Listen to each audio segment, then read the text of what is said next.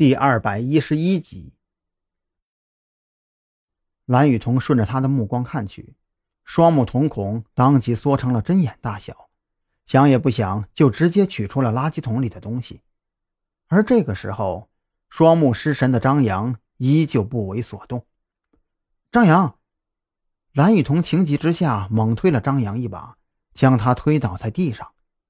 张扬整个人这才清醒过来。嘴里喃喃的叫着：“怎么会？怎么可能？”也不管旁边的垃圾袋，飞快的又跑回到垃圾桶旁边，翻找着什么。你是不是要找这个？蓝雨桐一本正经的盯着张扬，手里拿着一张两寸的大头贴，那是一张合影，里面的男子就是张扬。给我！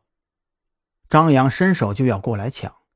而蓝雨桐也没有要把这个东西留下的意思，顺势就把它塞到张扬的手里。你旁边的就是那个人吗？张扬默默点头。是他。有人知道你，他们一直在等你。蓝雨桐轻声说道：“我刚才看过了，这张大头贴不是复制的，它是几年前的东西，是五年前那个案子的遗物。”敌人如果不是事先知道你，他们不可能找到他，并把他放到这里。我们到现在还是在被他们牵着鼻子走。张扬神情低落。他们把这个放在这里，是想警告我吗？你为什么要这样想呢？蓝雨桐按住张扬的双臂。他们是害怕你，害怕你继续追查下去，所以才会用这张照片来扰乱你。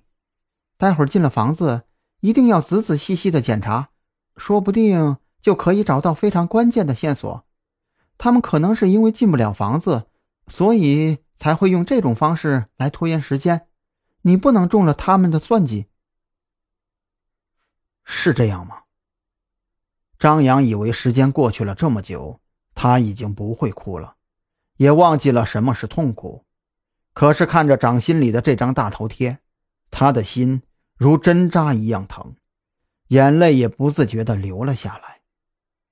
男儿有泪不轻弹，只是未到伤心处。五年来，张扬没有留下任何一张关于他的照片。他知道这个人的样子会一直一直地刻在他的心里。然而，心里的画像毕竟不是现实的。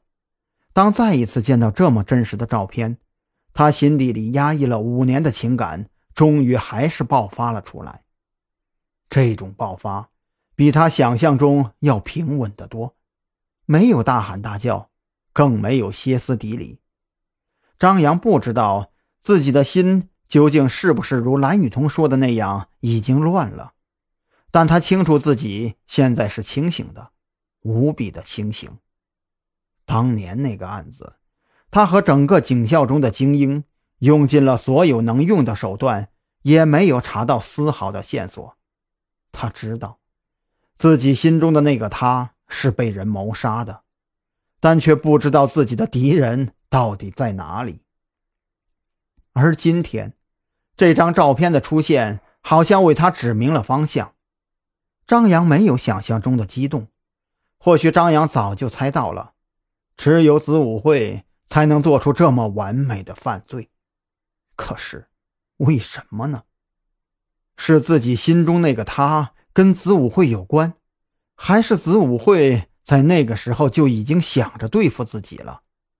张扬想不通，这两种可能中，无论哪一个结果，他都接受不了。